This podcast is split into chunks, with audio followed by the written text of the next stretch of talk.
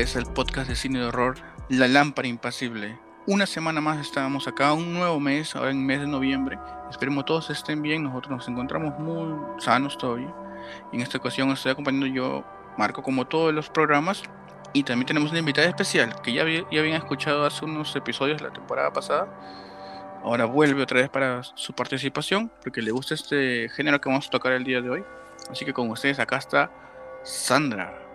¿Qué tal gente? ¿Cómo están? Soy Daria Sandra, me pueden encontrar en mi canal con ese nombre, también como Daria Streams. Y en general me gusta bastante el cine. Ya había hablado con Marco también de, creo que de vampiros nos tocó hablar. Y esta vez me va a tocar en específico hablar de cine asiático de terror. Así que voy a tratar de rememorar esos buenos tiempos que aproximadamente hace como 10 años he visto. Así que va a haber mucho cine de calidad, les aseguro. Y muchos sustos. Así es, justo como nos comentas, va a ser el especial del cine de horror asiático. Tanto, hemos, tocado tanto de Japón, China, este, Corea, que también está resurgiendo mucho. Pero antes de eso, no se olviden de seguirnos en todas nuestras redes sociales: en Facebook, en YouTube, en Spotify, Evox e Instagram. No se olviden de buscarnos como Lámpara Impasible o arroba lámpara.impasible. Denle seguir, comentar, me gusta, compartir, campanita, todos los botones que van le dan clic así para que se, siga surgiendo esto para arriba cada vez. Así es. Y bueno, como he dicho, esperemos hayan pasado un bonito Halloween, este 31 que ha pasado. Y ahora nos vamos al tema de esta semana. Que como ya habíamos mencionado es el cine de horror asiático. Que es un, digamos, entre todos los géneros del horror que existen es uno que se destaca mucho por ciertas particularidades que tienen. Eh, viene siendo, aparte del idioma y, digamos los actores, que es muy distinto a lo que es Occidente o tanto sea Europa como América, también aparte de las, las temáticas que tienen, ¿no? Porque a veces trata mucho acerca de fantasmas, tiene mucho gore y a veces es un poco exagerado también, digamos, en expresiones o en situaciones que viven. Eh, acá, más que nada en, por Perú, digamos, o en todo este lado del, del mundo, en este continente, este tuvo su boom, si no me equivoco, fue en finales de los 90 y inicio de los 2000, ¿no? Sí. Cuando empezaron a llegar. Cuando llega el. Eh, la, me parece que es cuando llega el remake de Laro. Eh, me parece que empezaron a hacer especiales de que estaba basada en Ringu, entonces, este, los canales HBO y Cinemax en el año 2003, creo, eh, empezaron a lanzar este, las películas en su programación y la gente me parece que empezó a, querer conocer más sobre el cine que, que, o sea, el cine que originó todo eso, ¿no? Y aparte empezó, empezaron a venir remakes, porque el Aro fue un éxito mundial eh, otros remakes, ¿no? Como también fue, ¿cómo se llama? The Grudge, The Grudge, no sé La maldición. Claro. Eh, y también empezaron a salir los demás que tú mencionaste, Shutter, no sé cómo se pronuncia, ¿no? Salieron este varios, este, ¿cómo se llama? Una llamada perdida. Sí. Claro, o sea, empezaron a salir bastantes remakes de películas, eh, no en sí japonesas, sino asiáticas en general fue un boom en ese tiempo y, hacían bastantes remakes. Eso sí, eh, a mi parecer, o sea, eh, la versión remake del Aro, a mi parecer, ojo, sí es buena, ¿ya? Yo sé que a muchos no les va a gustar porque van a considerar que Ringo es, ¿no? Como es el, material base, o sea, es insuperable, ¿no? Pero para mí sí me gustó la versión americana. La 2 no, pero sí me gustó esa versión. Y, pero eso sí, las demás, esos remakes que salieron después, no, nada que ver, o sea, la calidad es muy, muy baja. La el material original es mucho mejor. Es que eso también creo que debe ser porque al tomar un tema que es ciertamente cultural, porque es el horror se hace de acuerdo a la, cultura de donde se ha hecho, digamos, en Asia se preocupan más por otras cosas, ¿no? No como en, Estados Unidos en toda la época de los 80 que eran slashers, los 90. Este es un tipo de enemigo o monstruo que es más que nada violento, ¿no? O sea, está el caso de Michael Myers, el de Freddy Krueger, que o, tiburón también, ¿no? O sea, cosas así que son más toque más a la acción, si quieres darle. Pero si nos vamos ya a los saltos, también, a los saltos, a los que, uh, ya conocidos jumpscares. Uh también que hacen así. Que te, crean la atención y pum, te hacen saltar por el sonido. Pero en Japón, o sea, también tienen de eso, pero también este, su manera visual era distinta, su manera narrativa es, es distinta, porque ellos cogen cosas acerca de la cultura donde viven, o el folclore de ahí, mucho acerca de fantasmas, acerca de la venganza, tienen estas ideas de que como el terror o el horror, más, más bien, puede ser algo que no necesariamente te ataque, sino está presente a tu lado y te provoca incomodidad y a través de imágenes sutiles también, no que te muestra a alguien despedazando, en ocasiones sí, pero en el caso de Ringu o de, por ejemplo, otro caso del mismo director de Dark Water, te crea más que nada situaciones donde tú ves poco a poco y te va creando la atención hasta que te muestra, digamos, el, enemigo principal o el fantasma, ¿no? Que, digamos, a, diferencia del, monstruo americano, que es más grotesco en este, en este caso, en, el asiático tiene una imagen más humana, de cierta manera. Claro, el, el, cine asiático, al menos lo que yo he presenciado, en, sobre todo en Japón, ¿no? Eh, es el ambiente, como dicen, tétrico, lúgubre, que te, te sientes como que, que te asfixia. O sea, es el ambiente. Es como que todo es. O sea, cuando digamos que el terror se va formando de a pocos, te das cuenta que es que la ambientación, entre comillas, es negra, ¿no? Porque, bueno, la película puede ser iluminada, pero eh, digamos que tú sabes que, digamos, como tú dices, ¿no? Es de fantasmas, entonces, este, todo el ambiente en sí te empieza a asustar. No sé cómo ellos logran que la, que la ambientación sea de esa manera. Lo que te asusta no es en sí ni los sonidos, ni, ni un monstruo que pueda aparecer, sino lo que tú crees que va a aparecer. Eso es, ¿no? Algo así. Es el ambiente que te crea. ¿no? Es más, tú a los actores ni los conoces. Y si actúan bien o mal, eso no importa. Es este la expectativa a algo que tú desconoces. Me parece que es algo así más.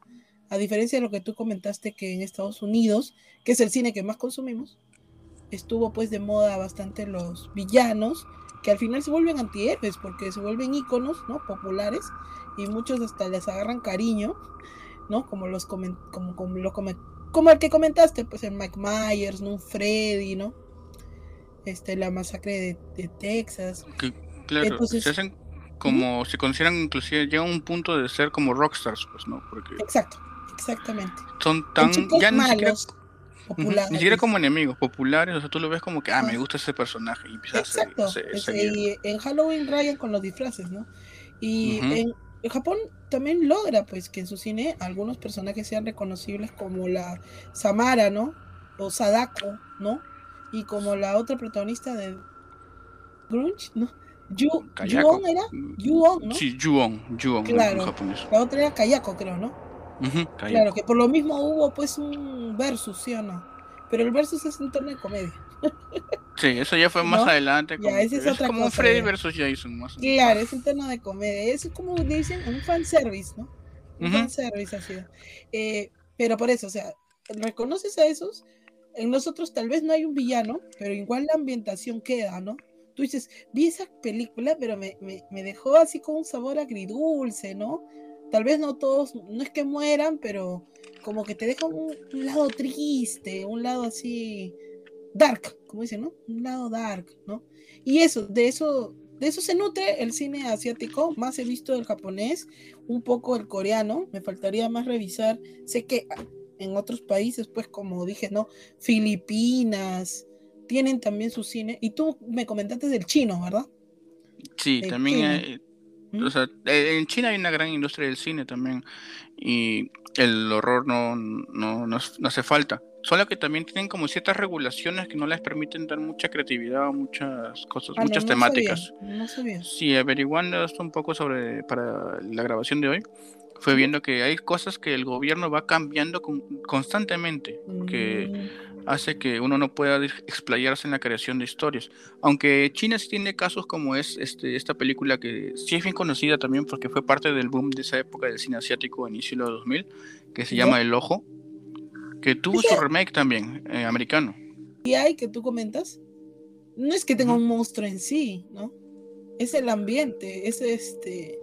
Pero también te da unos sustos, ¿no? O sea, de la nada estaba haciendo algo y.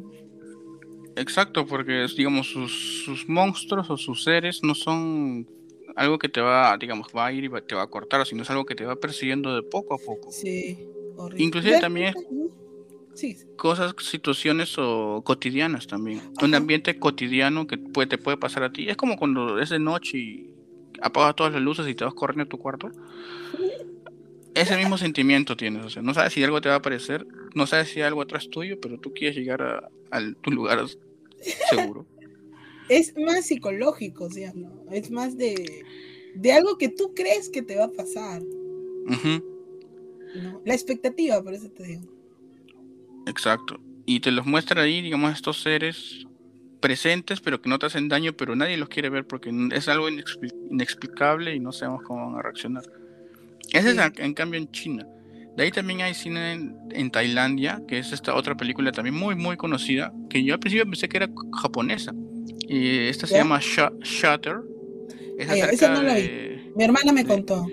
Es acerca de, digamos, una pareja que mata a una chica en, la carretera y se va, se da la fuga, para variar. Y van penando entre ellos, van penando de cierta manera porque va apareciéndose como que una chica, un fantasma a través de sus fotos. Y que algunos, muchos algunos o, varios, ya varios de los que has escuchado así en este género, ah, saben cómo acaba esa película y es muy conocido por el final. Ya, esta película sí es tailandesa, la que tú dices de la Shutter. Esa sí es tailandesa. Por eso digo, este, no solamente cine asiático se va a centrar en, en lo que es este Japón. Japón como que la ventana más grande, ¿no? La ventana más grande, pero creo que ahorita le está haciendo competencia a Corea, me parece, ¿no? Eso es lo que iba a pasar. A, que Corea es eh, que ha agarrado, digamos, porque Japón sí tuvo su auge en esos inicios del 2000 Claro, claro, se está quedando, se está quedando. O sea, digamos de manera eh, de manera de exportación, por decir así, porque probablemente ellos sigan teniendo su cine de terror, o sea, pero ya no captan la atención como ahorita está captando, ¿no? Corea. Corea. Es que Corea ha traído eh, grandes películas, o sea. Ahorita eh, lo coreano está muy expuesto, tanto por los doramas que ellos tienen, ¿no?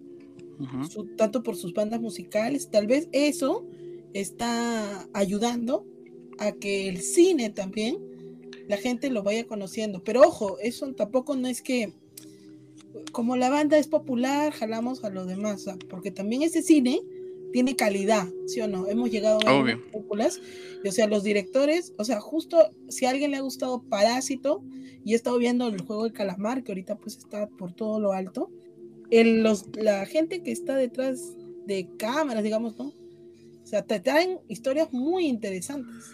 Te traen como tú lo has dicho, de visión. Como tú lo has dicho, de Parasite, el director, este, es el mismo que hizo el 2006 una película, digamos, de horror, también Host, el huésped, que le llaman, que, que me acuerdo que sí llegó a algunos cines, y es que trata ¿Ah, acerca de es el mismo, que hace acerca de un... Ah, ese me fascinó, esa historia, me dejó... Es muy, muy interesante, acerca de un monstruo en un lago, pero... Muy impresionante. aparte de esto, tanto como todo el cine asiático que mencionábamos, tiene el monstruo, pero también tiene el drama, el drama familiar de la que va transcurriendo la película, cómo va sufriendo los personajes. El cine coreano se destaca un poco por eso, digamos, en el horror, tanto también por tener sus, sus fantasmas y sus monstruos, o zombies, como el ejemplo de que la famosa hace poco este, Estación Zombie o Train to Busan, que tiene su segunda parte, que es una excelente película de zombies. Este tiene esta cosa de el melodrama también dentro de su historia de horror. Como que te va acercando a los personajes y tú te vas sintiendo un poco incómodo de acuerdo a lo que le va pasando a ellos o identificado también. Y siempre tienen toques de comedia como para aligerarte la cosa y hacerte un poco que estés más indefenso al horror que va a venir más adelante. Si no, tú sientes preparado, no estás así como, digamos, ahí va a aparecer el monstruo, va a aparecer el monstruo. En cambio, ese te mete un poco de historia y luego de la nada aparece el, bicho de turno y, ahí te causa impacto. Ahí también en Corea tenemos este también una Old Boy, ¿se acuerdan que tú, tú debes haberla visto? Pero no, no, o sea, ¿la meterías dentro de terror? Bueno. Es como un thriller, pero tiene, es horror más que nada, porque el horror de lo, como, acaba, cómo acaba, yo, yo, me siento mal. ni, me, ni me lo digas porque, o sea, ya, mira, te digo así una anécdota muy que para mí fue traumante. Este, cuando viene este All Boy acá a Perú, eh, obviamente fue porque la crítica era muy buena mundial, mundialmente hablando, ¿ya? Entonces tú sabes que cuando una película es muy buena, prácticamente acá la pasan en un cine o, así, ¿ya? Y, encima en un horario más complicado y tienes que ir a verla al toque si no la sacan, Ya, entonces todos los que daban referencia de, de esa película, todos te dan así, 10 de 10. ¿Ya? Entonces yo le digo, en ese tiempo yo veía en Mancha con mi familia, pues. Y yo digo, hay que ver esta película porque todo el mundo dice que es buena y debe, ser por algo, ¿no?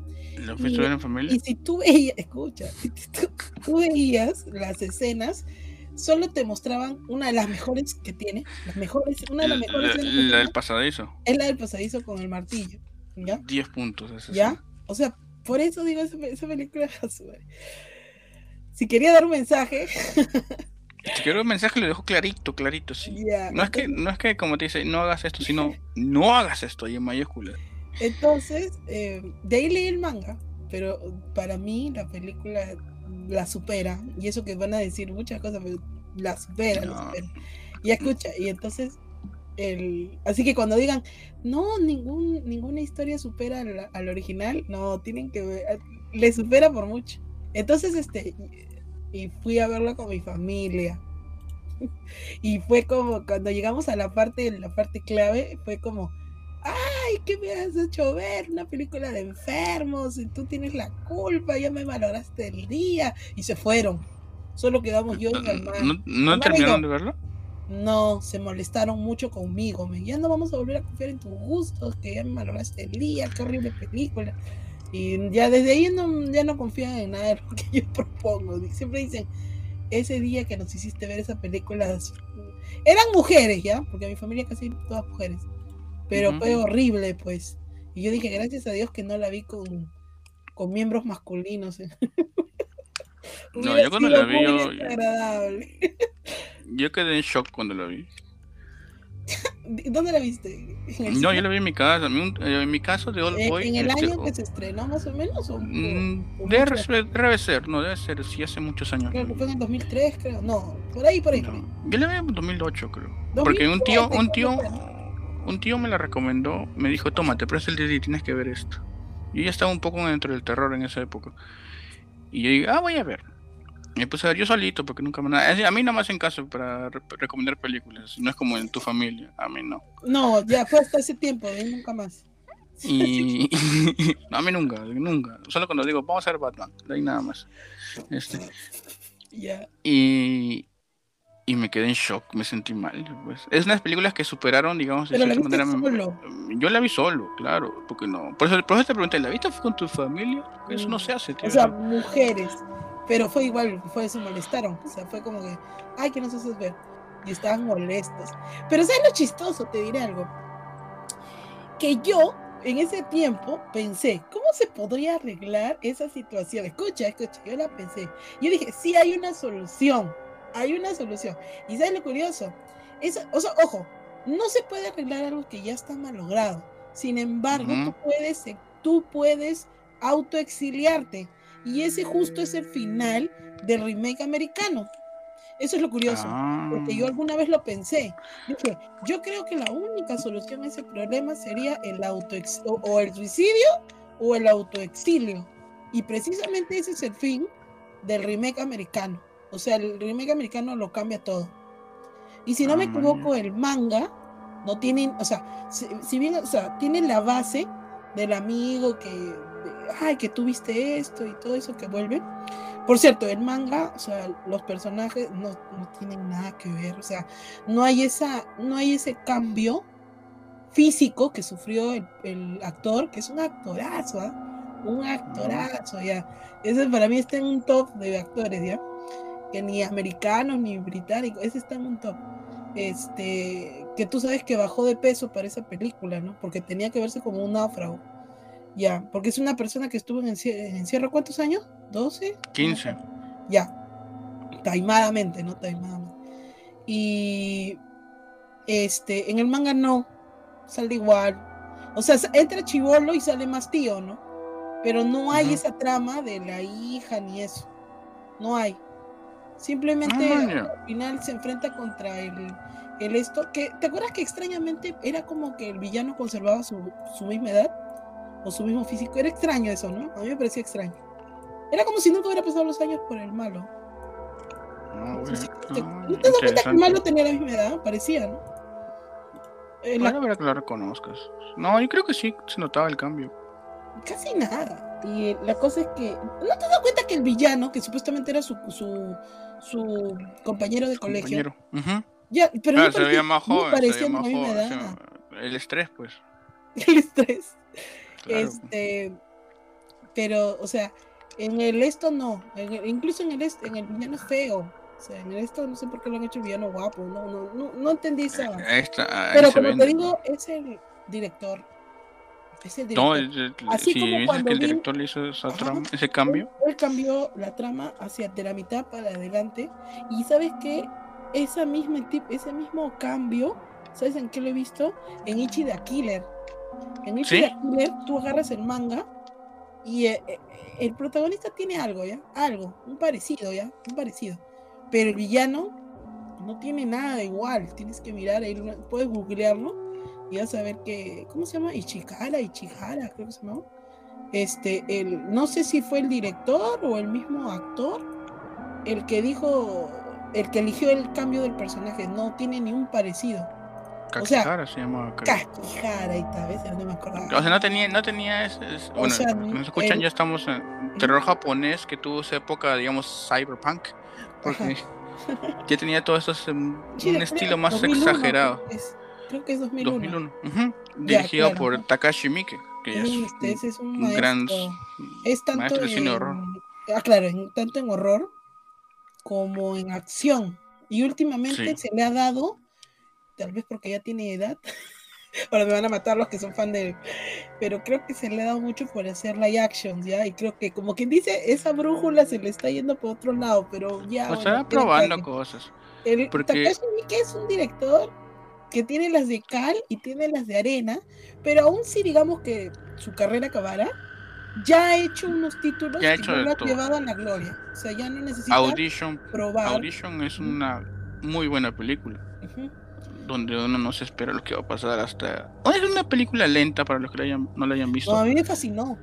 Eh, no, a mí también me encanta. O sea, yo siempre digo una frase, me dejó estúpida, pero es que, me deja... Ah, ah, ah, es que es, es, lo que más, lo que, claro, lo que decíamos del cine de horror asiático, ¿no? o sea, me agarró eso. Te, te trabaja todo, digamos, con situaciones cotidianas en que tú ves a las personas tranquilas, los rasgos son así como que un poco, no un poco, son pulcros, y la historia va avanzando, va avanzando, cuando de la nada, ¡juá!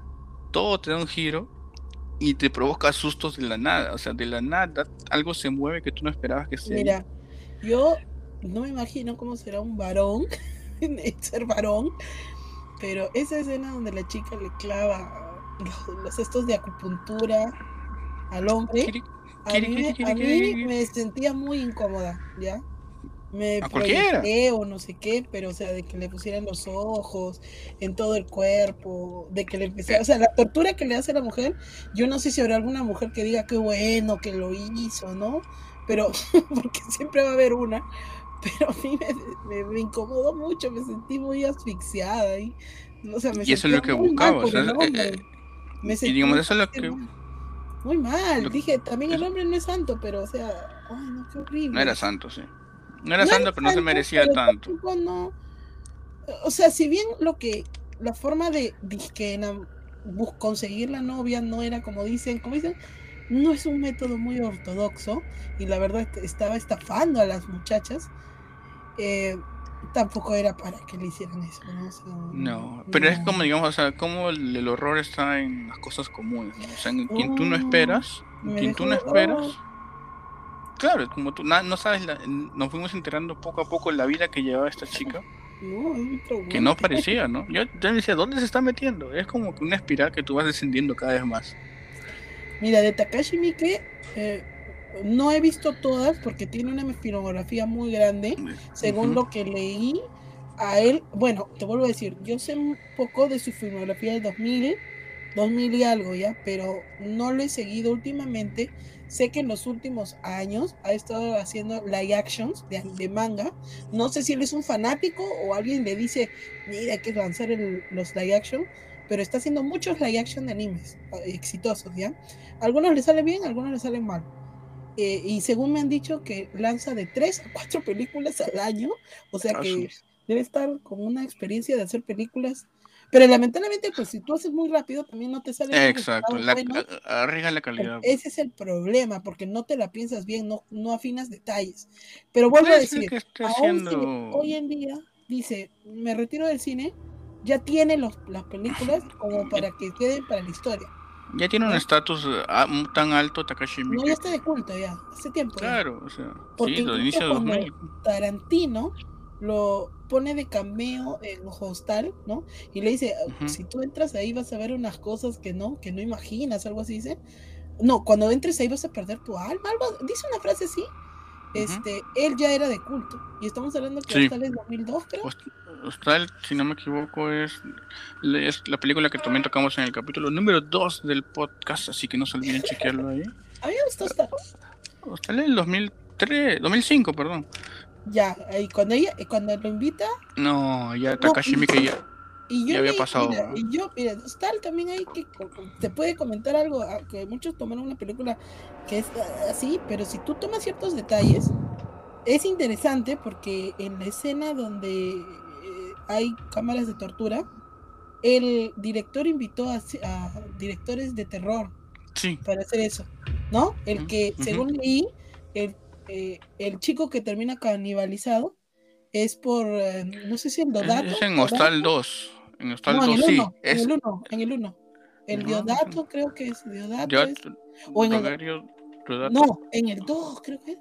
En el 2, en el 2 es, es, el, es, el, director de la causa caníbal. Dato, ¿no? Sí, o sea, por eso les invitan a personas que son relacionadas con el cine de terror como invitados especiales, ¿no? En el 1 un tributo. Sale, claro, es un homenaje, pero está bien, pues, ¿no? Te reúnes con personas que son los top.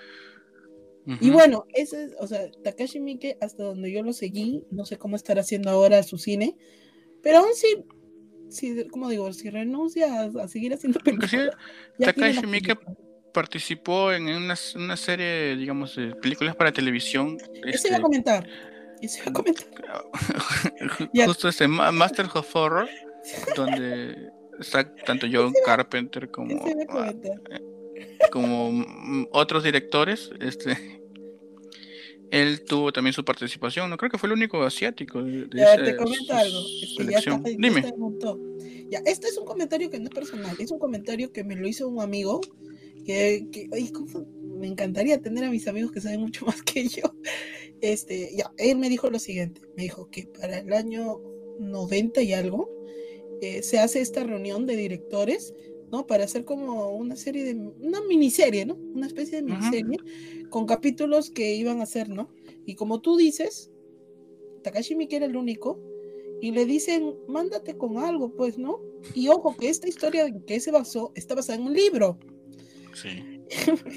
y yo le se mandó con todo. ¿qué tal salió? Y, se mandó con es todo. Es el único episodio censurado. Creo que, creo que en Europa lo quisieron pasar. Y yo dije, tan feo es. Y me dijo, es horrible. Y cuando yo he googleado, no, no es horrible de feo. Cuando yo he googleado, he querido desgooglear. Borrar historia la quería poner. He querido decir, porque eso cuando dicen, ay, ¿cómo saco de mis ojos esto? Y algo así, es horrible, es horrendo. Me explicaron la historia y yo me quedé, estaba justo comiendo un chifa, me acuerdo. Y yo me quedé con mi cara así, cuando ya no quieres comer, y así te quedas, ¿qué me estás contando? Y me dijo, sí, eso, eso, eso. Y eso a mí sí me gustó. Una partecita nomás. De ahí yo tuve que buscarlo. Oye, no lo encuentras en YouTube. Lo he encontrado en. Yo lo encontré, yo sí lo vi. creo. en Vimeo. Yo lo encontré buscando. Y a mí me pareció interesante. O sea, sí me gustó a mí. O sea, sí tienes. Se pasó de salvaje, digamos.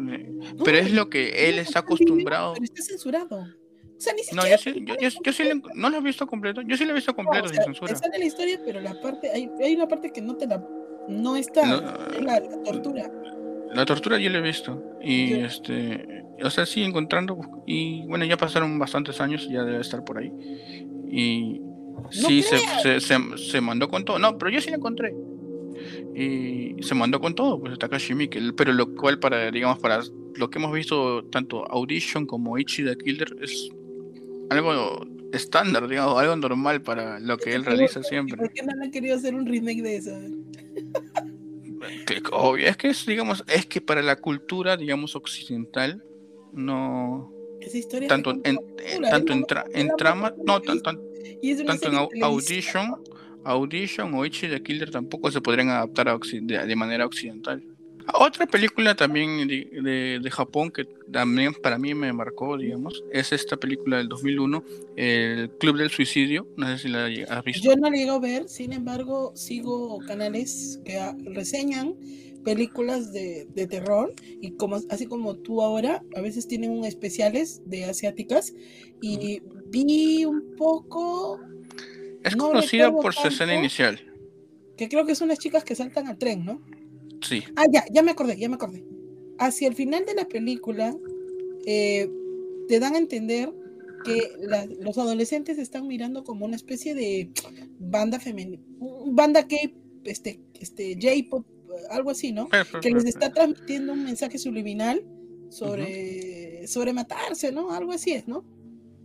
Creo que Así es. Es, es como es una que especie de explicación, ¿no? un mensaje. Sí, es claro, trata acerca de la juventud y, digamos, en esa época los suicidios estaban en alza en Japón y, y la juventud estaba como que un poco. Inclusive de esa época también es este el Battle Royale, que también digamos como que es un Este, sí, poco más suave, pero Un poquito un poquito, un poquito. tiene, digamos, horrores que tienes que matar a Esa tus sí me amigos. gustó. Esa sí me Y es, gustó. es genial esa película. Esa película, yo no sé si decir la palabra que es muy buena, pero has- me parece que ha servido de molde para mangas y para esta serie que acabamos de ver, pues, este, ¿cómo se llama? La del calamar, pues, ¿no? Claro, a de mi parecer, claro. A mi parecer, ¿no? Porque eso de ponemos en, en un escenario, una arena, por decir así, Inclusive batalla es- a, a- bueno, en este caso jóvenes, ¿no? Este, con sus uniformes, y a ti te doy un arma de tal, y a ti te doy una tal. Unos dirán, ¿pero qué tiene que ver con el calamar? Pero es que también te ponen un tiempo, ¿no? Te ponen Inclusive es- tiempo, te eh, ponen un explosivo si te vas. se tiene podía tomarse como base de lo que fue la ya conocida saga de los Juegos del Hambre también. Este es igualito, eso es una copia. Bueno, sus defensores dicen que no, pero para mí es una copia. Es una copia. Ya, ya. Claro, porque eso Y de digo, inclusive mangas también. Otros mangas. Claro, es que, Gan- digo, Gan se esto es nutre el- de eso. claro. Y como es algo del 2000, ¿no? Y que una película, es, es, es brutal esa película. Es muy chévere. O sea, son tramas distintas que, digamos, se les ocurre ya por la, digamos, el tipo de cultura que tienen. Que son, digamos, más, más cotidianos. Podemos repetirlo de cotidiano, ¿no? Porque trabaja, trabaja acerca de estudiantes y cómo ellos tienen que resolvérselas en un juego de la muerte, pues, ¿no? Acá justo también está, ya habías mencionado Darkwater también. Darkwater, este, a ver, a ver, ¿cómo era? A ver, a ver, justo. Eh, Darkwater es acerca de una un, Nakata. A ver si. es el a mismo ver. director de Ringo. ¿Es el mismo director de Ringo? Sí, sí, sí, efectivamente acá sale. Y también hizo la versión americanizada. Pero tengo que mencionar algo. Este. Sobre que escojas tú al mismo director para que haga las versiones americanas, también sufren. O sea, sufren la occidentalización. Les. eh, ¿Cómo puedo decir? Les va quitando algo que, así como tú dijiste, el contexto, su religión, su idiosincrasia, cultural, lo que tú dijiste, cultural Claro, cultural, las, cosas, las costumbres. lo que dicen la tradu una especie de traducción, ¿no? Pierden mucho en eso y el público que está más adaptado al, al cine americano no lo puede consumir bien, ¿no? No lo comprende porque como es otro tipo de terror, les cuesta, ¿no? Sí, o sea, claro, llega a, a extraño. ponerte eh, en los zapatos de alguien que no es de tu propia cultura, siempre va a ser difícil. Y digamos que esto también, al menos a mí, para mí, el cine asiático, o sea, de horror, me ayudó a conocer un poco más, ¿no? Acerca de cómo es la cultura en Occidente, o sea, la manera en que tratan ellos a sus, a sus historias, ¿no? Porque si ellos siempre son más respetuosos hacia sus fantasmas o sus historias, historias de, ¿no? De, de sus antepasados, digamos. O sea, que cuentan a sus abuelos o los papás de sus abuelos, así, que les vienen contando. Siempre tiene más respeto. Inclusive dicen que para ellos fue una sorpresa, para todo, digamos, toda Asia fue una sorpresa que Occidente se haya interesado en este tipo de horror. y que lo haya llevado a un boom. Son como, digamos, olas, yo le llamo olas, como un momento en que lo que le dicen boom, pues el boom. Un dato ya que estamos hablando en los 80, ¿Mm? este, no sé si tú viste o has escuchado estas películas de Guinea Pig. Ah, ya, ah, ya, tú ya quieres entrar al gore. gore. Eh, claro, ese es otro, otro, otro ese tema sí me, me asusta, eso sí he tratado de evitar, mirar, porque, y justo ese, esa es la línea que yo me trazo cuando yo te digo, este, Takashi Miike, comercialmente hablando, o sea, eh, está en una línea entre lo controversial y el susto y medio que se mete en el gore, ¿no? Pero digamos que tiene hasta un límite pero ya hay cine que sí está metido en eso y yo trato si no de meterme ahí porque yo también sé hasta dónde puedo aguantar y no he visto ni las voy a mirar porque hay un terreno grande para eso en Japón. Claro, sí, es como que ya digo, otro subgénero, ya todo lo que hemos hablado, Ichi, este, Ichi de aquí le tiene su gore, este Audition también. Eh, todo, todo, Imprint, que es la que hablábamos de Takashi Miike, que fue censurada en Estados Unidos, tiene bastante gore. Terrible. Y bueno, las, estas que estoy hablando ahorita, las de Guinea Pig, que son conejillos de India, o cuisitos, llamémoslo, este, este, son una serie de siete películas, seis películas, siete, acerca de distintas historias, ¿no? Que más que nada son gore o sea, Gore, algunas cuentan una historia, otras no. Por ejemplo, la primera que se llama El experimento del diablo, que es como 40 minutos más o menos, acerca de distintas torturas a, una chica, donde hay una escena de un ojo, que le echan aceite encima, que le hacen escuchar sus ruidos muy altos. Y no tiene una finalidad en sí, solamente a ver cuánto, cuánto soporta su cuerpo. ¿Y cuánto soporta el espectador? Sí, también. Yo la terminé de ver por curiosidad en esa época porque eso es lo que más me llama, no, más me llama, no, sino que más llama a todos, es un poco también el morbo, ¿no? O sea, a ver qué cosas nos van a mostrar, qué cosa distinta podemos encontrar. De ahí la segunda historia de, esta, estos guinea pig o cuisitos, este, que se llama este Flower of Flesh, and Blood. Sí, algo así. Es de un, como de un, de un señor que se quería samurai, pero este secuestraba chicas y decía, decía para alcanzar su mayor belleza hay que mutilarlos. Ay, ay, ay. Ese es el más conocido, creo, de esos. Es el más conocido porque tiene la anécdota de que el actor Charlie Sheen lo vio así en su VHS y dijo, no, no, esto es snuff, dijo. ¿Qué están haciendo en Japón? Claro, y dijo, no, FBI así marcó el teléfono así, FBI lo llamó y volando se fueron a Japón y tuvieron que demostrar que de verdad era una película.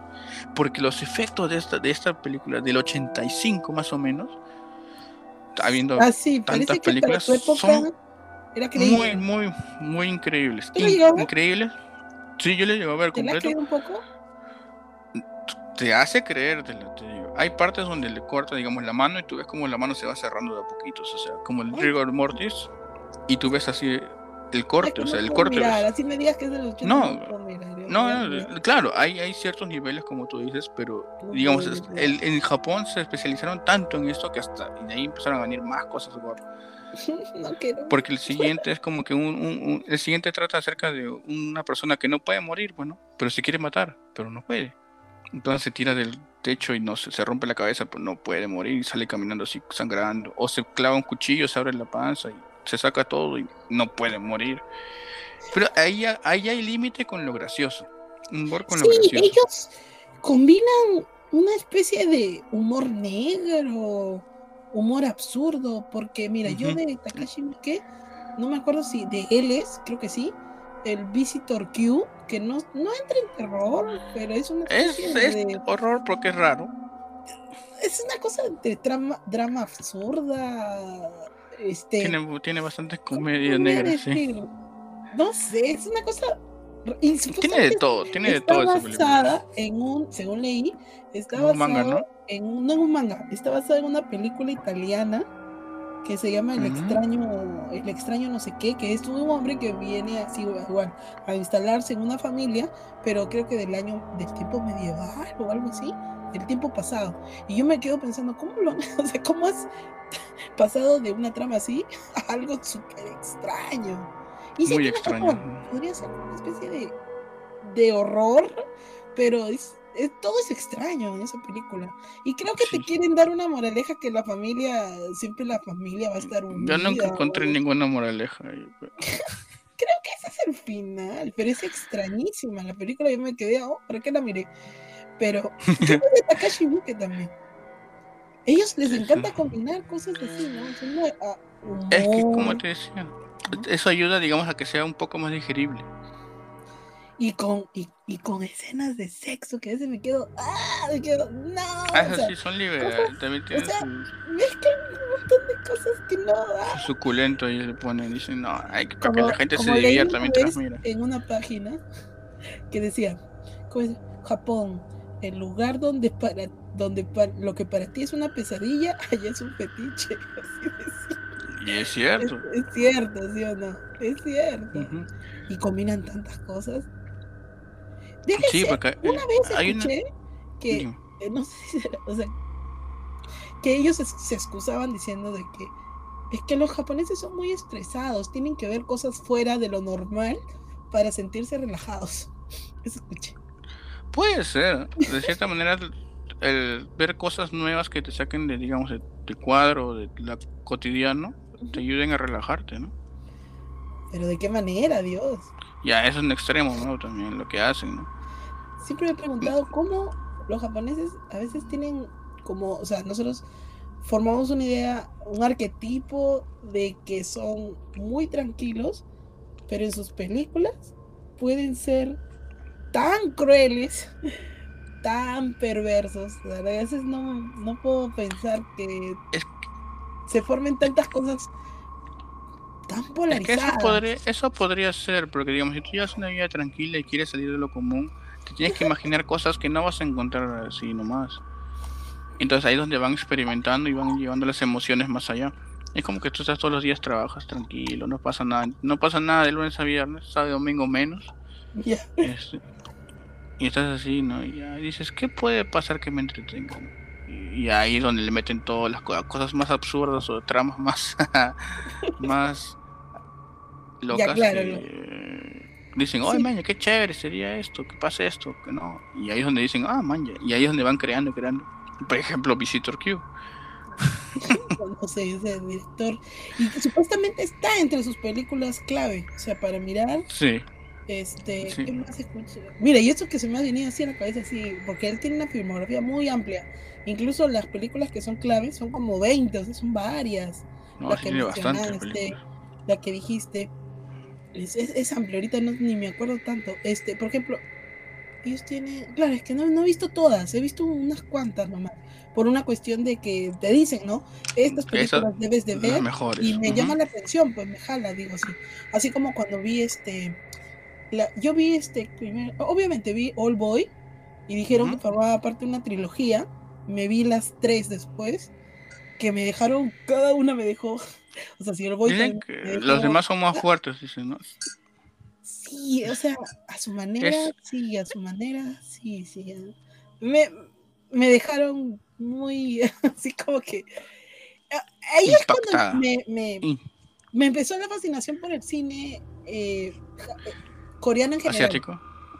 No, coreano, coreano, pero en general, o sea, dije, eh, quiero más, no tanto así como All Boys, sino quiero ver, explorar cómo va ese mundo. Pero si te das cuenta, como tú mismo me dices, combina el horror, combina el horror, porque justo lo que te comenté que vi, ¿cómo es? I saw, no, I saw the, devil. the devil. Claro, esa película, o sea, yo la vi por una cuestión policial, porque me gustan las tramas policiales. Sí. Pero sí tienes horror. Es, es un policial thriller con un poquito. Sí, toques de horror, sí. Y es una Muy buena película. Por ejemplo, los cinco primeros minutos del sitio me dejó. ¿Qué? O sea, sí, empieza fuerte. No la voy a ver así nomás en una película americana, así, ¿no? Es no, no hay forma. Eso lo, eso lo, puedes encontrar en Asia o en Europa nomás. Porque el, cine americano nunca, nunca se va a ir a ese extremo de mostrarte cosas que te hagan, te hagan salir del cine temprano. se cuidan mucho, ¿no? Sí, es una manera de decirlo, sí, o sea. Pocas películas así se animan. Ya, y justo te, ya mira, justo acá estoy justo entrando en una página y lo que te había comentado anteriormente del director Hideo Nakata, el de que tú me dijiste, pues que es del Aro, mira, justo, justo que estoy mirando, que curiosamente, mira, ya, él hizo el Aro 1 y 2 en Japón, ¿ya? Pero cuando, como le fue bien el remake americano, lo llaman a él para hacer el Aro 2, así, el Aro 2, de, este, que es una trama nueva, ¿no? en el, en el, para el mercado americano. Pero esa película no, no, no, fue buena, la verdad. No fue buena. Yo la vi, no, me aburrió. Yo dije, te, juro que no tenía como un, hasta parecía que no hubiera mucha conexión con la anterior. O sea, no, lo, el miedo que me daba la anterior no me causaba nada en la segunda, ¿ya? No sé si la has visto tú. No, no digas. Mejor no la mires, sí, mejor que no la mires. Está bien. Ya, y luego él hizo Dark, Water, creo, la, me parece que hizo la, claro, Aguas Oscuras, ¿no? O sea, la acá, 2002, y él hace el remake. O sea, y el remake tampoco le salió bien. Por eso digo, en la traducción, el intentar hacerlo así, se van perdiendo elementos que no, pues sí o no. Claro, eh, es porque Dark Water trata acerca, digamos, una madre y una hija que la relación, digamos, tanto con, entre ellas y con la sociedad eh, es distinta de la asiática a la, norteamericana, ¿no? O sea, son distintos tipos de culturas, o sea, va a tener distintos tipos de personalidad y al final el, impacto puede ser distinto en, los personajes, ¿no? Acerca de un fantasma o una entidad que, que habita en su casa. Sí, pues debe ser alguna lectura, algo será que no, no encajó, porque no, no, no gustó mucho la versión americana. Sin embargo, siempre tú escuchas de que la versión, al menos eh, la japonesa, sí es buena, ¿no? O sea, sí se has escuchado eso. Siempre la tomo como referente, al menos, ¿sí o no? Sí, sí, eso es cierto. Ya pues. Este, a ver, ¿qué otro referente tienes por ahí? Acá tengo lista de directores japoneses. Acá, ah, más allá también, de tanto también el horror también se expande a otros géneros como es este tanto en animación también hay bastantes películas de horror. Oye tú meterías en horror tal vez o no a las de Godzilla entraría en cierto horror como la de Godzilla de cierta manera entra en, en, el género del horror porque la base que tiene eso no porque es hecho después de que hubo las bombas atómicas en Hiroshima y Nagasaki Japón empieza a tener ese miedo por, digamos, por lo nuclear, pues, ¿no? Donde ya ahí es donde crean a Godzilla como una representación, una respuesta de la Tierra hacia la, digamos, lo que se estaba sobrepasando ya la raza humana, ¿no? Ya. Y, y bueno, Godzilla va, por eso sí, por eso es casi indestructible, ¿no? Porque es parte como la Tierra reacciona y hace ver a los humanos como que pulguitas, hormiguitas, ¿no? A una fuerza mucho mayor es como la impotencia que puede sentir un humano de que no puedes vencerlo prácticamente, porque le lanzas de todo, siendo Japón, o sea, siendo Japón, y, tratas de luchar contra él y no se puede, y es como que él se hace más fuerte cada vez. Yo soy una pequeña fan, o sea, pequeña, porque no, no sé todo el esplendor, porque tendría que mirarme la serie del año 60, creo de, de Godzilla, sin embargo, he, mirado videos tratando de explicar y cosas así, y me quedo fascinada. Y, y, me gustaría estar más metida en ese mundo, pero es un montón de películas, ¿eh? Y es un montón de historia, es un montón de...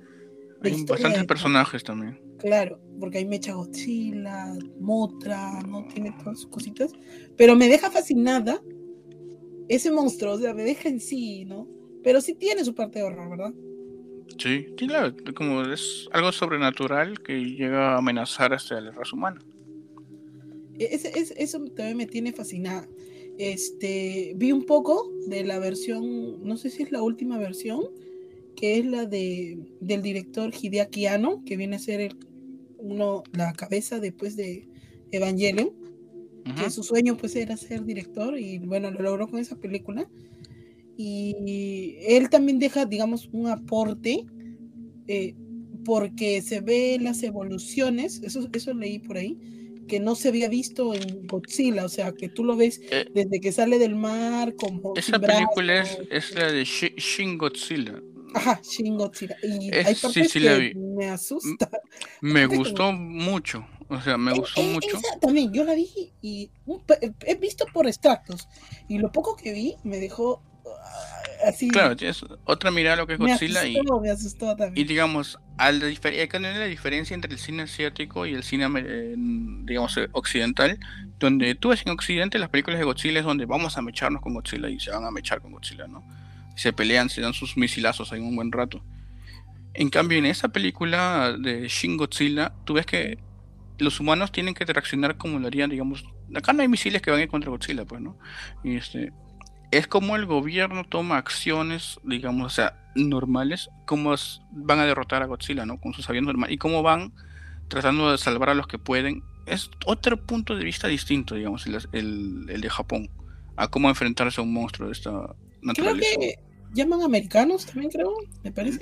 Tratan, tratan de verlo todo de manera este, militar, como un, militar, o como diría un gobierno, siempre con la cabeza, o sea, el primer ministro en ese caso, y tiene que él aprobar esto y ver los riesgos y todo y todo lo que va a venir después. ¿no? punto de vista, ¿no? Y Godzilla es mucho más fuerte ahí. Uy, sí, mucho más fuerte. Me da miedo, me da miedo. Tanto, eso dice, tan fuerte que da miedo. Sí, no, era indestructible. Prácticamente tienes que esperar a que se, a que él se canse y se, le acabe, se le la batería, por decir así. Ya, claro, que ya quiero dormir, ya tomó mucho y se cayó dormido. Pero, Pero ¿cuántos días de destrucción es? Porque era imparable, era para que estuviera todo, ¿eh? Estaba de parranda creo que cuatro semanas, porque empezó, como dices, empezó en el mar y fue caminando sin rumbo. Él dijo, yo quiero caminar por acá y fue caminando por ahí, destruyendo todo lo que encontraba. Y cuando lo querían atacar, eso ni cuando se molestaba. Iba evolucionando, ¿no? Ahí tenías que ver cómo era Godzilla. Ese sí da miedo. Ese sí nadie lo para.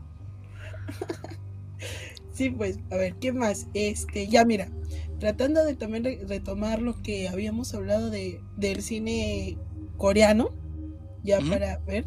Este, justo mira también lo que me dijiste, el Bon, no, es que de verdad que no sé pronunciar. Bon Jong-ho. Ajá, Bon Jong-ho. Es que de verdad no sé pronunciar en, en coreano. Japonés sí un poco, pero coreano negada. Señor este, Jong-ho, ya sabe. Justo acá estoy eh, leyendo su filmografía y efectivamente lo que me dijiste, The Host es del 2006 que ese es un buen cine de monstruos, como le dicen, ¿no? Buen cine de monstruos. esa historia me encantó. Es la primera vez que ahí que vi al actor, este, ¿cómo se llama? Ay, no, lo voy a poder. es el mismo, es el mismo protagonista de Parasite.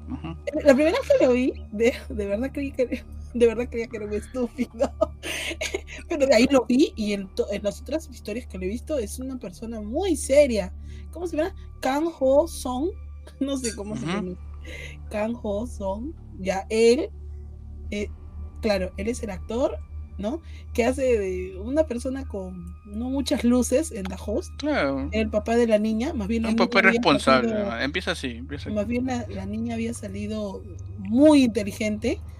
Este, y siempre decían de que el papá estaba un tornillo, un par de tornillos que no estaban encajados. un vago, era un vago, no, ahí al comienzo nomás de la película el abuelo explica de que no, de que había sufrido algo el, hombre y que por eso estaba medio, medio, era medio estúpido pues. Todo, lo sabía. en resumen, sí. Sí, todo lo sabía. Y esos tornillos se, los, se los ajustan cuando le van a operar el cerebro. ¿Te acuerdas cuando lo estaban investigando? se, se, vuelve cuerdo casi al final de la historia. Pues. Ya pues, y acá veo que acá hizo pues Parásito. Parásito también tiene algo de, terror, creo, ¿no? Parásito para mí es algo distinto, es distinto de poner en un solo género. Tiene, tiene muchas cosas. Tiene varias cosas pero sí, yo también lo pondría dentro del horror, porque tiene cosas de sus, tanto que te trabajan, dices, ¿qué está pasando acá? O sea, y se, van a matar entre ellos, o sea... Sí, tiene algo, sí tiene algo. Como un thriller, digamos. Y tú, ¿llegaste a ver una película de él del 2013 llamada Snowpiercer? Que dice que acá sale, o sea, el protagonista era el que Eh, viene a Capitán América. Capitán América. ¿La llegaste a saber? Mm, no, vi partes nomás. No, no porque completo. esa me falta de ver, pero este, porque acá sale que él está, está haciendo la, la serie, así por el caso No. Ah, sí, sí. Van a estar- o van a hacerla, creo. No, O sí la están ya haciendo. la han hecho, creo que ya la- sí, ya está, segunda temporada. creo. Este, y también tiene una película llamada Okja, que es del 2017. Esa no la he visto. De Netflix está, creo. ¿La has llegado a ver? No la he llegado a ver, pero sí, sí he visto que es su filmografía. Ya, a ver, y acá justo pongo la lista de, de Corea. Sí, dime. De ahí hay una de Corea también que es muy recomendable, que también la tocamos en el podcast, que se llama The Wailing, que es El extraño, se, traduce así. Es una muy buena película de horror, de terror, donde, donde venimos a decir todo lo cultural, todo lo, toda la cultura de Corea, la ves, ahí, la ves plasmada ahí. Tanto las maneras, este, en las, sus creencias, en cómo tratan, digamos, a los forasteros, en su manera de vida, en las relaciones entre familia todo lo implan- todo lo pla- plasman ahí que es muy distinto a cualquier otro cine que vayas a ver este comercial digamos de- de occidente. Y eh, te da mucho terror en muchas partes porque te tiene mucho folclore digamos de otros- estos países asiáticos donde todo agarra un poco tanto fantasmas leyendas ah, urbanas este le- cuentos de sus ancestros y todo lo toman con cierto respeto que los plasman de muy buena manera ¿Cómo, ¿Cómo dice que se llama?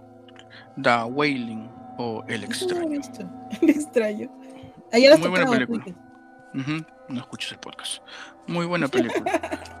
De No, ahí, todavía no, no lo he visto, no lo he visto.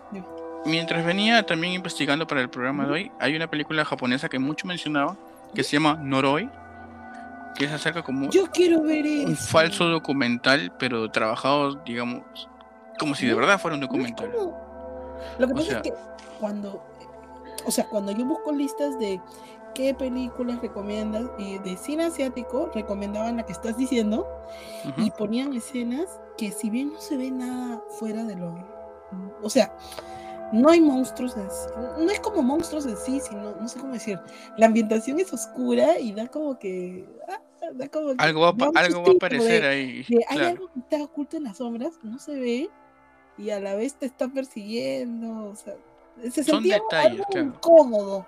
Detalles incómodo. que, claro, que te hacen sentir a la expectativa. Aún así, no, de verdad no hay nada. Claro, y Noroi estaba ahí. A ver, ¿tú la has visto? Eh, no, pero sí esto acá ahorita averigüé mientras investigaba y sí mencionan que tiene muy es una película que te cuenta muy bien acerca de un investigador paranormal, todo desde el punto de vista tanto de documental como de metraje encontrado también fan footage, que también es algo que ha estado muy de moda últimamente. Y cómo las, la tensión que te crea, ¿no? Y las situaciones, la narración de, de esta película te hace creer que es real de verdad. O sea, de verdad pasó o puede pasar. Porque no te lo, no te lo trata como que míralo de lejos o es un falso, falso documental o metraje encontrado que, que no es, mira, no ha sido editado y todo esto, ¿no? Cuando si va a salir en película, de todas maneras ha sido editado, ¿no? Pero este te lo, te, te lo muestra como es un documental a base de este, esta investigación y te lo mezcla con este mm, eh, found footage, con este, imágenes de televisión, con entrevistas, siempre un narrador este, contando todo en, en pasado, ¿no? Hasta el desenlace. Que no sé, voy a verlo, así que no, no me lo quise spoilear. Ese Noroi es japonés, ¿no? Es japonés, sí. Es japonés. Ya mira, justo ahora chequeando acá estoy con mi lista de directores este, coreanos. Ya, eh, te- oh, ya lo habíamos mencionado, tú lo sabes pronunciar mejor, es Park Chan-wook. Park Chan-wook, se pronunciará así. Ya que justo acá estoy viendo pues la trilogía de All Boy, Las Venganzas, ¿no? All Boy, pero comienza desde el 2002, acá sale 2002. Es este, ¿cómo se llama La- esa? Lady Vengeance o simpatía. La, pri- la for- primera es la del Mr. Vengeance, ¿no? Mr. Vengeance, Miss- luego sigue All Boy y luego sigue Lady Vengeance, ¿no? Son tres. Sí, son tres. sí. Ya, luego, esas tienen más sus oscura de que otra. terror. Claro. tienen su- ¿Cuál sería para mí la más oscura? Es que las tres son. Las tres A su manera, ¿no? A su Sí, las manera. tres son a su manera. Espantan siendo diferentes la una de la otra. O sea, no comparten la, nada de la trama, pero asustan. A mí me asustan, verdad. Me ponen. ah. Es más, con, con decirte esto, ¿te acuerdas que te mencioné la- el dato de, de mi familia mirando? Ya, bueno. Este, eh, prácticamente, o sea, si yo digo. Es el mismo director del Boy, ya la película está vetada, o sea, no mirar, ¿ya? o sea, no me hacen caso. Entonces, este, de ese mismo director, justo ya lo que te había comentado, he visto este lo que comercialmente, bueno, en inglés el título es Tears, creo, Tears, era creo, Sears, que es de, como sed, vampiro- ajá, de vampiros, y que está este actor, que es un actorazo, pues el que el mismo de Parásito, Kang Ho, Kang Ho Song, no sé cómo se pronuncia, y que está basada en una, una historia eh, de, claro, que acá sale, no, incluso acá sale, que es una historia como que del año 800, algo así, que se llama Therese Raquin, acá, la- acá la tengo, eh, acá está, mira, es una, no, es una novela del escritor Emile Solá, escrita en 1867. O sea, si tú lees esa historia, está basado, tiene muchos elementos. Incluso hay una película de eso, interpretada por la chica que es de WandaVision, ¿cómo se llama? La Elizabeth Olsen, Ujú. ¿ya? Este, o sea, si tú miras esa película, vas a comprender mucho esta de acá, porque está basada, es la misma historia, pero lo chistoso es que acá le meten vampiros. La verdad uno dice que tiene que ver el uno con el otro, pero el director lo metió así, este, que es como una chica que está, es obligada a casarse con un pata que está enfermo por una cuestión de prácticamente que la chica es, es pobre, pues, ¿no? Le queda sobrevivir. Es agobiante, así como tú dices, es agobiante y escena. Y se convierte en vampira de ahí. este, ya, ya no me acu- de verdad que no me acuerdo, pero me acuerdo que la película es, es, este, e- estresa, no sé cómo decirlo. Y es de vampiros, es de vampiros. Y hay un autor también de horror, digamos, pero ya, digamos, que ya toca el tema del manga, es que ahora van, tiene una película ya, hay varias adaptadas de sus mangas. Eh, no sé si has escuchado de Junji Ito. Ah, ya, sí, sí, sí, sí. He, he- he leído, justo he leído hace poco, justo en Halloween, me puse a leer, me gusta leer recomendaciones de manga y estaban recomendando de Junjito, que las recomiendan siempre, por cierto, no solamente por Halloween. Y Ah, leí. Claro, tiene cualquier cantidad de historias. de Historias one shot, cortas, one shot. Y también tiene shot. algunas largas, algunas. largas, tiene Pocas. Tomie, entre sus Claro. Gio, también acerca de peces Oye, ¿y asesinos. tú querías si te toca una tomía? No, yo ya perdí, no, ya perdí, ya perdí, no. Ya perdí. La terminas Porque es, es que, eh, inclusive ya, digamos, estamos hablando de Tomie. Tomie es un, es un, es un caso de esos de como un espíritu vengativo que siempre está ahí acechando, digamos, es en este caso a Es un hombres. anti, ¿no? Es una especie de sucubo, pero con un, poder anti. No sé, porque. La cosa que hacen lo que será los hombres siempre. pero produce desgracias a su paso. Sí, Porque produce sensaciones desagradables. Siempre los hombres terminan en tragedia, o sea, no es como que, ¿no? Su vida cambia para mal, ¿no? sí, ellos por, es como que se enamoran demasiado de ella y como que la terminan matando. O Sí, sea, porque no quieren que sea nadie más, porque los para choteando siempre. Este, No, pero a algunos sí les da bola, igualito la Es- tortura, no sé qué le hacen. Es, un- es un poco triste, o sea, no sabemos qué será. Sí, Es bien raro. Y, y el estilo de dibujo que tiene es muy característico. No, pero es- si tú miras Tomie, es sus primeros trabajos. y Sí, no ha ido, ha ido tiene- mejorando. No es un, no está pulido a como está, por ejemplo, Uzumaki, que está un Es poco otro más que pulido. Uzumaki Pero- es el que dicen su mejor obra. Yo creo que Uzumaki es su punto más O sea, top. No quiere decir que no hayan historias mejores, porque, o sea, puede haber unas hay- igual tiene, calidad, tiene sí. pero digamos que su dibujo se mantiene al- a lo que he visto hasta ahora, está, está, digamos que va en línea recta, está en línea recta. sí. Pero Tomie, tal vez a algunos le va a chocar. es que porque empezó como, como es su one shots. pues. historias, su dibujo no está pulido y es un poco. Tú vas a, uno lo mira y va a decir está mal dibujado, pero no, es que es- son sus primeros trabajos, pues. Claro, pero porque es que se dedica también al dibujo y Ujú. a la historia, pues. Él solito. Y si te toca sí. tu- No, si me toca a mí, perdí ya, ya perdí. Yo acepto, me acepto mi, mi desgracia. Derrota, mi derrota. No, no pasa, si me toca anatomía fue. Fue así nomás. Me despido nomás. Ya. Oye, una pregunta. Yo sé que hay muchas historias de Junjito. ¿Hay alguna que te haya incomodado? Más que decir de miedo, no creo que tengas miedo, pero alguna que te No, hay bastantes, hay bastantes. Mira, te voy a contar yo. He leído varias, ¿ya? Incluso Sumaki, esa me la recomendó que él. La leí, me quedé, tuve que leerla así, o sea, era como tengo conocimiento. En ese tiempo era complicado, o sea, por más que eran de descargas, esas descargas que tú ponías y se te pausa, o sea, demoraban dos horas y encima si se te cortaba el internet, tenías que volver a recomenzar. Ya ese tipo, eso fue en el año 2000 y algo, 2002. Bueno, el asunto es que mm, conforme fue pasando el tiempo, porque el autor es bien prolífico, ¿no? Y ha tenido un éxito descomunal en eh, tanto en Europa como en, Estados Unidos que han este están licenciadas todas sus obras, ¿no? Incluso creo que en Crunchyroll él ha una especial, sacaron una especial. he visto, lo he visto, me quedo, O sea, él ahorita debe ser millonario ya. Ha hecho bastantes one shots y sigue haciendo, sigue haciendo. Sí. Porque allá en Japón comienzan jóvenes, pues, comienzan a los 20 y puedes pasar 30 años, tienes 50, puedes seguir haciendo tus obras. Uno que me ha incomodado, como dice Marco, son varias, ¿eh? pero el que me ha dado cosas así de, oh, es este, esa de la chica que su papá trabajaba en una especie de, de hacer eh, aceite. Ese, Ya, y el hermano que. El hermano que se tomaba el aceite, porque era. no tenía muchos recursos. Me ha agobiado, me ha agobiado. Eso lo miraba porque.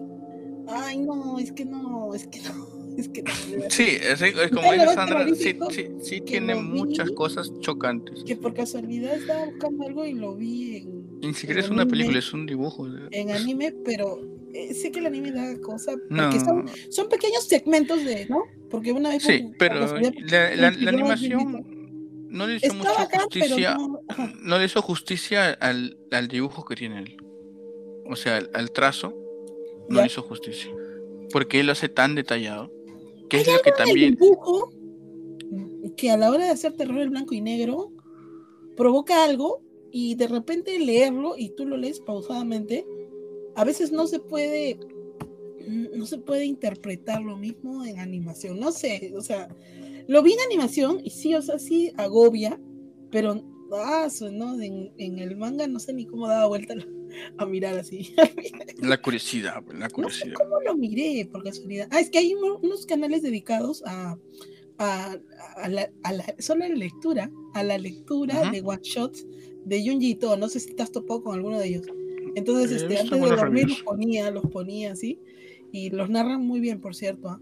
Y, me topé con ese y me dio, ah, me quedé así. Ese es de los que más me ha causado. Uno de los one shots que siempre resalta en los que, he visto los reviews es este la falla de Amiga, Amiga, Amigara. Ese, ese, de ahí te contaré. ese te hace sentir incómodo. Lo encontré en, en un foro de cine, creo que lo encontré. al comienzo no entendí, ¿por qué lo ponen ahí? Y alguien ponía, ah, ¿ustedes creen que algún día hagan película de esto? Entonces alguien puso todas las páginas, porque son pocas, son como 10. Sí, es poquito.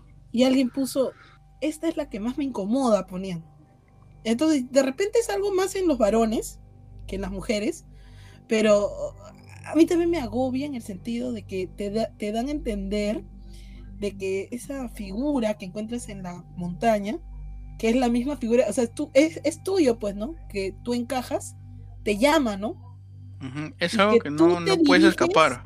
Y tú te diriges a tu muerte, y creo que terminaban, no sé si ahí terminaban hechos como... No sé, no, no, no spoilemos. No para que la busquen. pero es algo así. Algo bien, algo La cosa porque, inclusive haciendo, eh, digamos, una lectura, así en, en viñetas, porque sientes que no hay escapatoria a tu destino, quieras o no quieras, trata de escribir, te llamaba, vas a caer, vas a caer ahí. Es como que tu destino es sufrir esto. Y tiene bastantes historias así. Bastantes, bastantes. Hay una que es de unos globos, como unos globos que van a provocar terror. Da cosita. Uzumaki, es, Uzumaki para mí también tiene bastantes historias cortas también. Y al final la, la que la completa todo. Lo cual es un horror cósmico, porque como he estado buscando así. Porque es algo que va a pasar, no importa si eres el héroe o el protagonista. Esto va más allá de ti. Y mucho de eso trata de los Junji pues nunca te da explicación de por qué pasan las cosas y que sea, eres bueno o eres malo, igual. Te cruza, se te cruza una Tomie, olvídate. Tomie. Este, de, de Uzumaki, tan solo decir que he visto la película, pero la película no le hace honor tampoco. No. Este, aparte, no me acuerdo si le hicieron la película o, el director no quiso terminar en sí, o de repente lo hizo cuando el manga estaba en desarrollo, que en Japón les encanta hacer eso, ¿ah? les encanta, se apresuran mucho y no esperan a que el autor termine de repente porque algo está de moda. Claro, y lo hacen a la prisa porque no, la película no abarca todo, llega hasta la, no, hasta la mitad más. hasta la chica del pelo, creo. Sí, y es que la película es del año 2000. También es un cine muy distinto en tanto a recursos y a manera visual. Y el manga creo que sí acabó muchos años después. Sí, entonces debe ser eso. y, Tomie me sorprende porque Tomie tiene como ocho películas.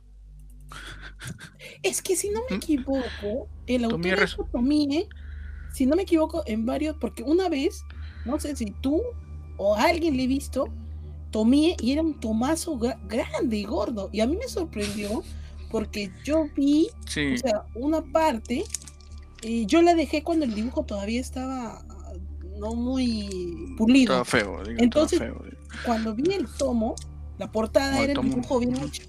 Entonces yo dije, ¿y este, el autor lo habrá hecho conforme pasó los años? Tal vez cada cierto tiempo lo hacía. O sea, tal vez, digamos, cada un año voy a hacer 10 capítulos de Tomie y me dedico a hacer otras cosas, ¿no? Porque el autor es bien prolífico, ¿no? Tiene un montón. No sé dónde está la imaginación para tantas historias. Es un. No sé, que tienen muchas. Yo he leído varias. Y yo estoy solo ves, no, tengo fin, no tiene fin lo que Tomie, eh, sí, yo, yo llegué a conseguirme el tomo del manga compilado, todas las historias. Mentí, creo que te he visto. es, es grande. Y viene, son como 21 historias, creo, más o menos. Donde inclusive ni siquiera tiene un final. O sea.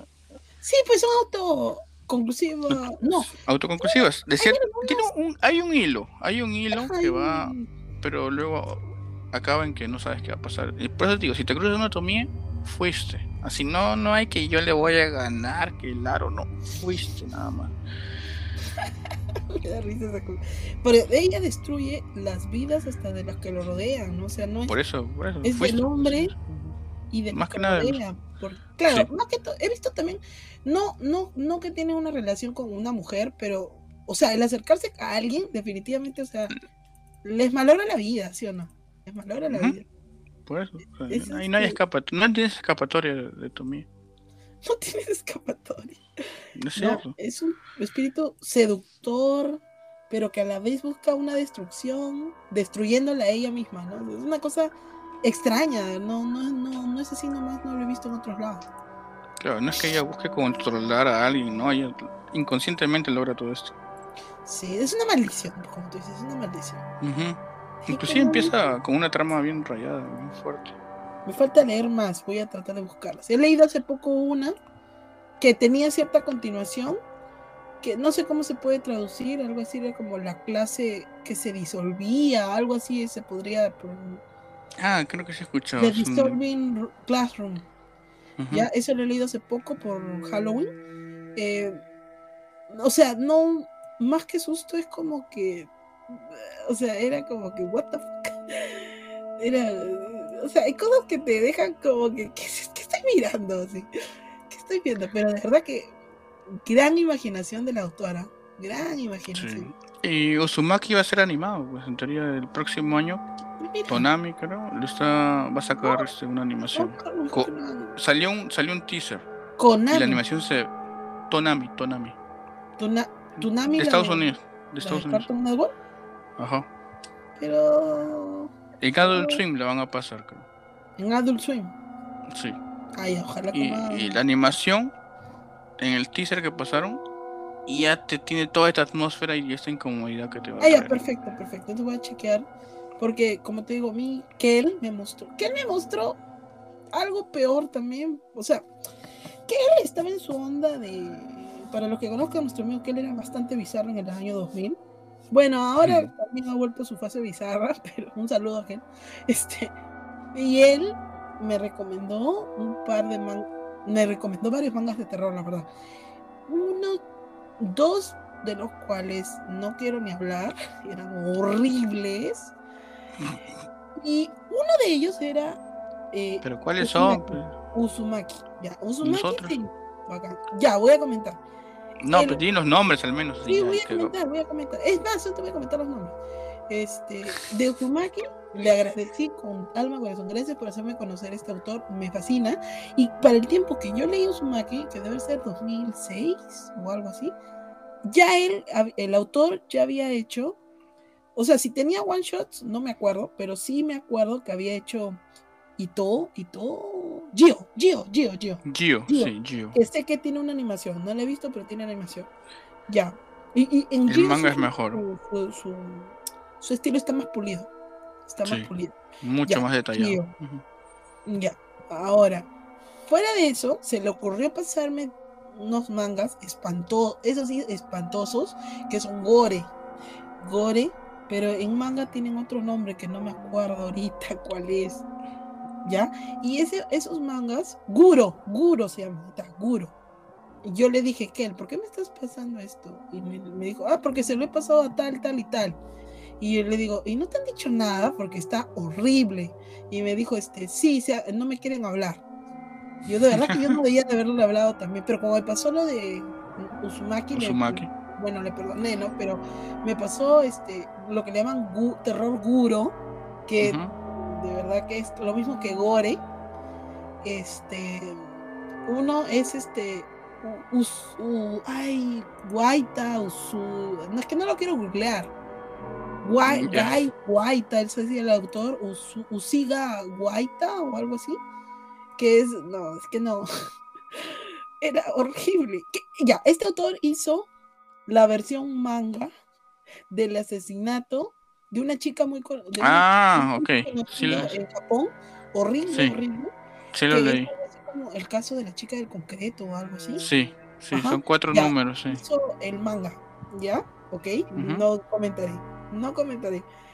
Bien eso. triste esa historia. Y el, el segundo autor es, es decir, ese, a ese autor sí lo seguí porque leí algunos de sus mangas, luego leí algunos que me arrepentí totalmente. Sin embargo, al autor, o sea, mis respetos al autor de que tenga tanta creatividad, y es Shintaro Kago, que tuvo bastante éxito él en, en, en Europa.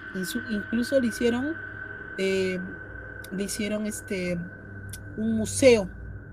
O sea, él, aparte de mangaka, le gusta hacer muñecos de terror, le gusta hacer murales de terror, le gusta hacer cosas raras de terror. Y de verdad que sus obras son muy creativas, pero a la vez son muy... ah, o sea, no, es que hace que las historias de Junji To sean como de niños, ¿ya? Pero o sea, no, porque es mucha sangre, o sea, mucha sangre y otros elementos que ya son muy feos. ¿ya?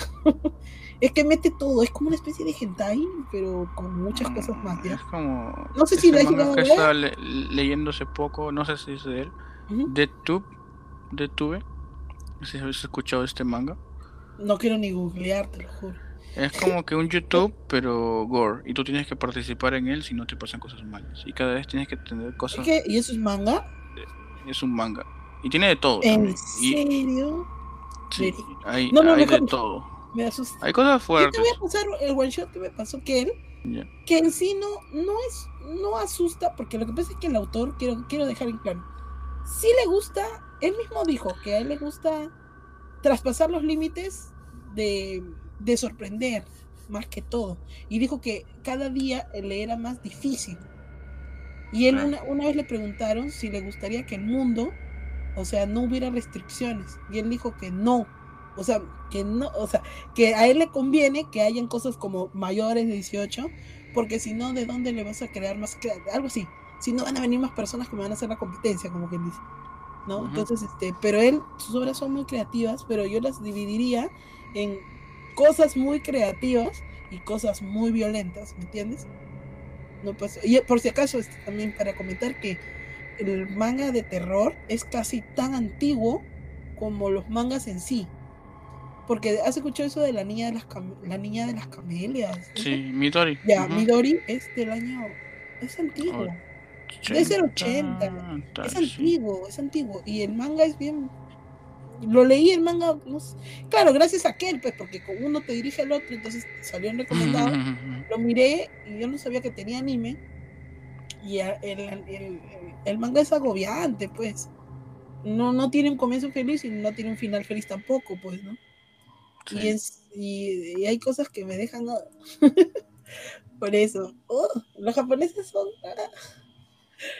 Son cosas que los, los occidentales así nomás son. Es un poco Claro, buscan es un poco más allá. Bro. Sí, no, están en otro nivel. sí. otro...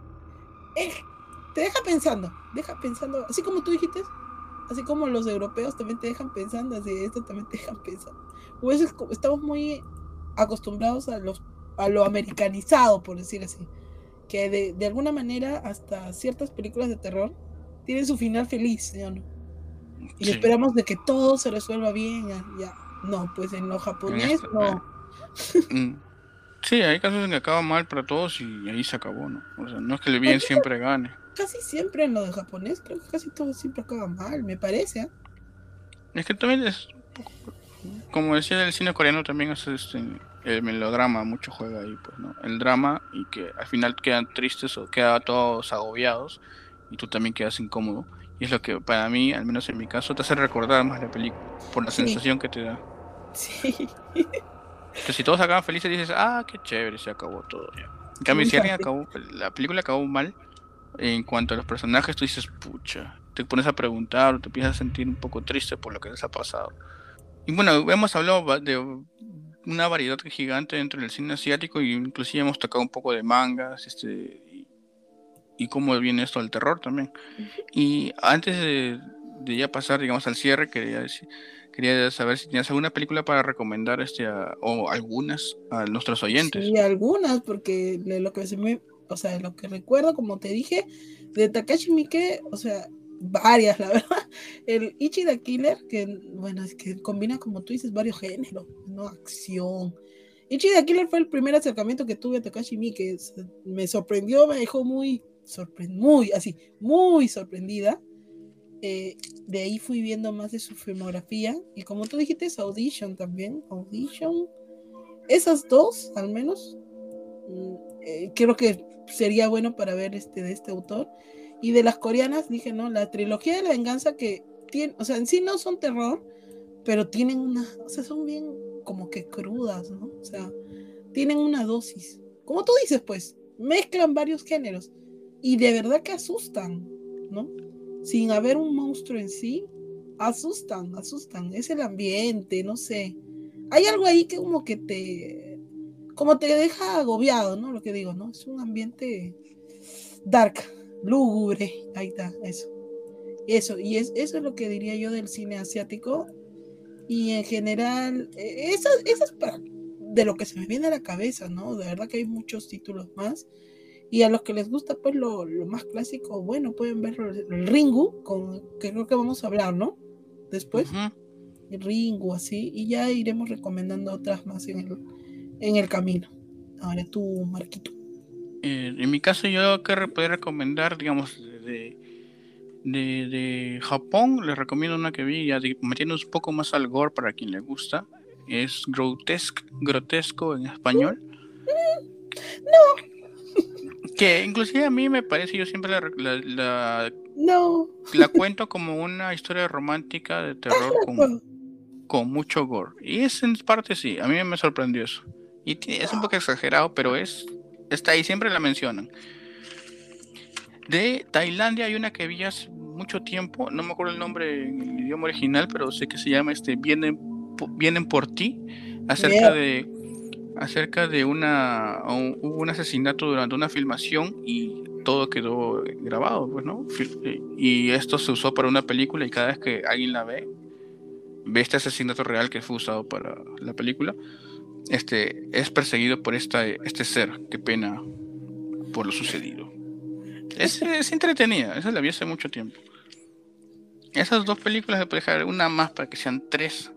A ver, ¿de qué otro país le puedo recomendar? Una de, de Corea. China, de China. Una de China, está bien. Una de China que vi hace poco, el año pasado la vi, en mi época de, de 31 películas en todo octubre por Halloween. Se llama Dream Home, que tiene un poco de violencia y tiene ahí como que cosas a lo que quiere, lo que uno puede hacer para conseguir lo que quiere, ¿no? Su sueño tan preciado. Y fue difícil de conseguir esta película. No la pude encontrar en línea, tuve que descargarla. Y ah, sí, me pareció muy entretenida. Eso es porque era un poco antiguo. Sí, es película china. Ay, es antigua. Ay, Dios. Es entretenida. No hay mucho horror como parece, pero sí tiene su horror ahí dentro. Estas son las recomendaciones que les damos y esperemos alguno de ustedes vayan a buscar sin el teclado. O todo lo que hemos hablado, si les interesa algún autor, algún director. Ha estado muy interesante el episodio de hoy. Hemos tenido bastantes puntos de vista, bastantes recomendaciones, este, detalles, cosas que hay que esperemos les haya servido a ustedes para que les dé el bichito por conocer un poco más de el cine de Oriente, ¿no? es muy interesante, es muy interesante. Y espanta, de verdad, espanta. Es, así es, es, un horror distinto. Sí. y bueno, para, bueno, para el tenebroso, sí. Que son de esos que tú volteas a un costado a ver si alguien te está siguiendo. Ay, no, qué horrible. y, bueno, para la próxima semana, ¿qué les estamos trayendo? Pues continuando un poco más acerca del cine de, Asia, hemos, hemos elegido entre yo y los ejecutivos y yo. me han mandado que va, va a ser una película de Corea llamada Una historia de dos hermanas. Ah, fácil la han escuchado por ahí porque es una, una que siempre destaca. Así que estén preparados para este thriller de horror y sorpresas. Claro, yo espero, espero poder tener el tiempo para compartir, porque esta película la vi gracias a una recomendación de, en ese tiempo yo llegaba a ver lo de quedaba en Canal 7, ahorita no, El placer de los ojos, la recomendaba mucho, no estamos hablando tan solo de una buena película, de terror, sino que también estamos hablando de una buena película que es de Corea, ¿verdad? Es de Corea. Claro, entonces este, yo la vi, ya le había comentado a Marco que no la comprendía la primera, apenas la pude, o sea, cuando la vi por segunda vez, también me dejó muchas dudas, he tenido que mirar interpretaciones y aún así siempre me deja, pero esta parte, ¿cómo se explica? Ya, así que voy a verla por tercera vez para ver si la puedo entender. A menos que Marco se la haya aprendido, se la haya entendido la primera. Mm, no, yo también lo. Yo voy a verla de nuevo, igual hace muchos años que no la veo. Pero este, es una buena película para introducir todo el género de, horror asiático. Es muy buena, muy, muy buena así que ya saben, estén atentos para la próxima semana. Claro, a ver si vamos, venimos, este, si yo participo, a ver si ya nos acompaña un compañero o una compañera, quién sabe. Nadie sabe nunca. Factor sorpresa. Factor una tomie, una tomie. Un tomie, no, ahí fuimos. y bueno, eso ha sido todo por esta semana. Como les repito, espero que haya sido muy interesante y les haya animado. Este, Sandra, ¿no quieres dejar algún saludo? Tus, tus, cherries. Bueno, pueden visitar mi canal también, Daria Sandra, que publico, trato de publicar lo más seguido posible. Y también mi canal Daria Streams, en donde pongo algunas cosas de videojuegos y cosas variadas, donde ya participó Marco. Y lo voy a obligar a que participe otro más. Y nada, pues nos estamos viendo. claro, pues tú me ayudas, yo te ayudo. Y nada, visiten todas mis redes sociales, me pueden encontrar como Daria Sandra. Y estoy por ahí siempre navegando, navegando. Así de simple. Muchas gracias por haber estado otra vez aquí, Sandra. Este, no se olviden a todos nosotros de seguirlos en sus redes y a nosotros también. En, ya saben, Facebook, Spotify, YouTube, Instagram, Evox y Muchas más, muchas más, porque hay como cinco que no me acuerdo cuáles son. Google, Podcast, Apple Podcast y pronto por otras más. Eh, no se olviden seguirnos como Lámpara Impasible o arroba lámpara punto impasible, que ahí compartan, ya saben, denle clic a todos los botones menos el de denunciar. Y este. y ahí compartan lo que ayuden a crecer un poco más este, este, este programa y a llegar a oídos. Exacto, suscríbanse y campanita. Y que llegue a más oídos de gente que les gusta el cine de horror, ¿no? Así es. Que ahí puede ser interesante y algún día seamos grandes y los ejecutivos nos den algo para sortear. Este, Listo. muchas gracias a todos de nuevo por haber llegado hasta este punto y esperemos estén bien y nos despedimos hasta la próxima. Cuídense, chau. Y no se olviden que el cine nos permite ser turistas de la oscuridad reprimida de alguien más.